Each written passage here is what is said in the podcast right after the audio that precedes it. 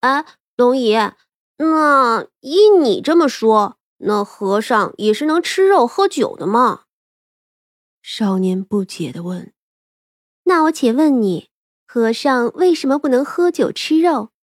那少年想了想，不吃肉是不杀生，不喝酒的话是人容易喝酒误事，做出什么不好的事吧？三娘点头，嗯，这吃肉啊是杀生，可吃素就不是吗？若说世间的万物皆有灵。佛家又说众生平等，如何花草树木就低人一等呢？啊，那那总不能不吃饭吧？是呀，所以呀，和尚们忌讳这些，是提醒自己不要杀生，也不要造杀孽。可要是出来化缘，你还跟那主家说？说什么？我们必须吃素，不吃葱姜蒜。麻烦您呀，重新给我们做一份吧。这样啊，岂不是本末倒置了？这出家人总归是不好打搅人家的，不是？那少年摸摸头，嗯，好像也对哈。众人都笑了起来。那杜苦和尚也是一笑。阿弥陀佛，这位娘子啊，果然是有慧根的。大师见笑了，不知大师来此可有什么事吗？也无事，老衲呀，夜观天象，却什么也看不出来。于是呢，就带两个徒儿来看看，或许呀，是有什么东西蒙蔽了天机呢。出家人也要入世才能了悟，不是？三娘点了点头。那请大师稍坐。既然与大师投缘，今日啊，我亲自下厨给大师做些吃的来，总不能叫大师觉得我这小馆子浪得虚名，不是？阿弥陀佛，多谢多谢。长生给老和尚和两个小和尚倒上了热茶。今日这茶呀，是去年三娘晒的桑叶茶，又上了些小菜什么的。三娘进了厨房，取出一个黑瓷盆来。三娘，这是要做什么呀？油面如何？好。胡大娘的手上还有一堆活儿。你呀，就先坐着啊。三娘点头，挖了三大碗的油面进了黑瓷盆里，之后又加了半碗白面，搅拌匀后，将那锅里烧得滚开的水舀了进去，搅拌成块儿。之后他下手和面，这个时候那面还有些烫，但是一定要这样才能行。要是用温水和，这油面就会散开。等面和好后，先取一块来做，其他的用锅盖盖着保温。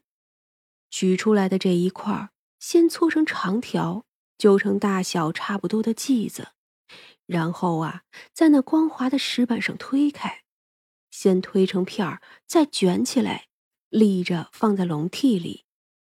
如此这般。将一层笼屉装满，因用的是小笼屉，所以不多时就做出了十几笼来。再将那面揪开之后，就不做这个了，而是要做长鱼玉。先将剂子摆放在石板上，可以并排放三个，用手搓成条，再一点点搓开，这粗细呀都是一样的，也不会断。然后呢？十来根一团放在大笼屉上蒸，油面全部蒸去的时候，锅边空着的地方还可以放几个土豆，南瓜一起蒸。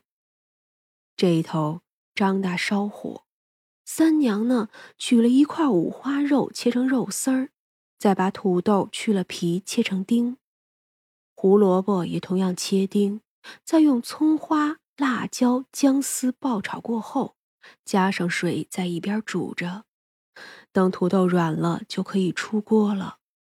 这个是土豆丁肉臊子。三娘呢，又取来去年腌制的柿子酱，开了坛子。这柿子酱啊，其实就是西红柿，切了几个新鲜的嫩绿辣椒炒过。西红柿就不加什么东西，只加一些盐就好了。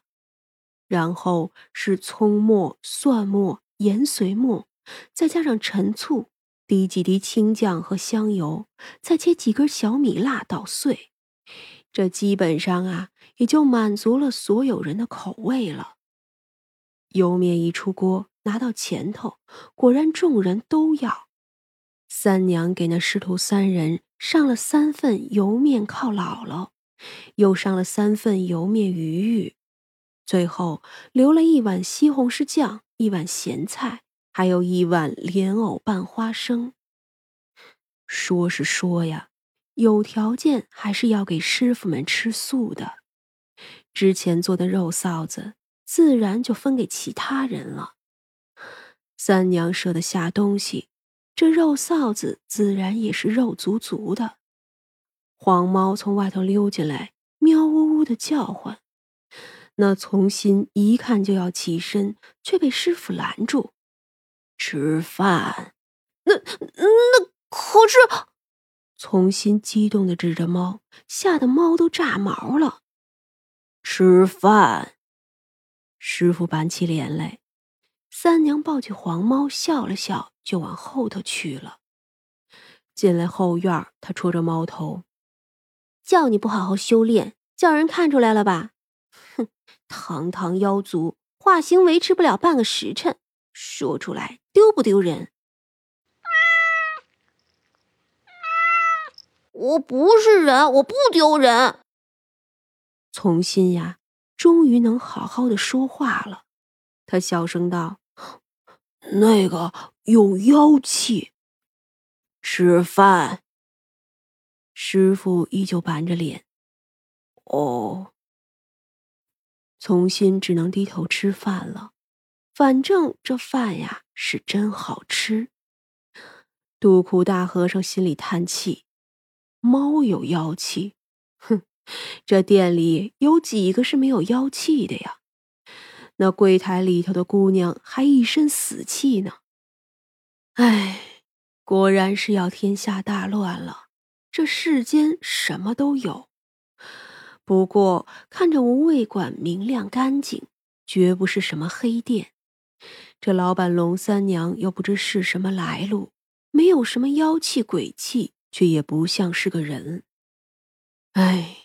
终究啊，还是老和尚的道行浅了些。前日里那一声惊雷，他掐指算了好久，结果都是天机混乱，不知以后会将如何。反正如今他要带着这俩徒弟四处走走了。吃完了这一顿，老和尚显然很是满意。三娘特地没有收钱，知道师傅们不缺。不过呀，这是我的一点心意，师傅就请笑纳吧。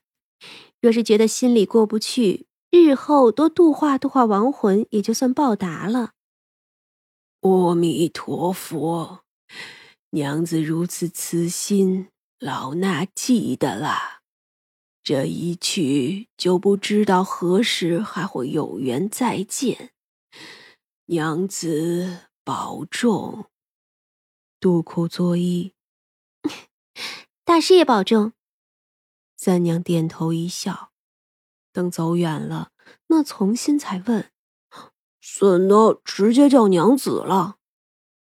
尊敬。哦，啊，那猫啊，肯定有问题。我跟你说，这人就没问题了。杜库心说：“我教你几十年了。”别的看不出也就算了，那姑娘一身死气，你也看不出吗？啊，人人有什么问题呀？嗨，他们都不知道那麻雀开了智。呃，我跟您说，闭嘴，赶路。杜库皱眉，从心摸头，从会摇头。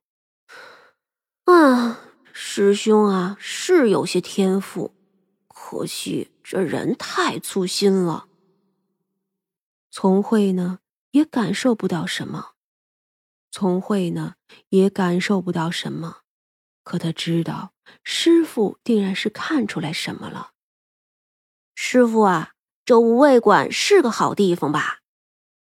许久许久，那老和尚才悠悠的道：“应该是吧，为师啊，盼着是。那要不是呢？”从心大大咧咧的问：“不是的话，为师大概是打不过的。到时候为师顶住，你们俩呀就逃命去吧。”啊啊！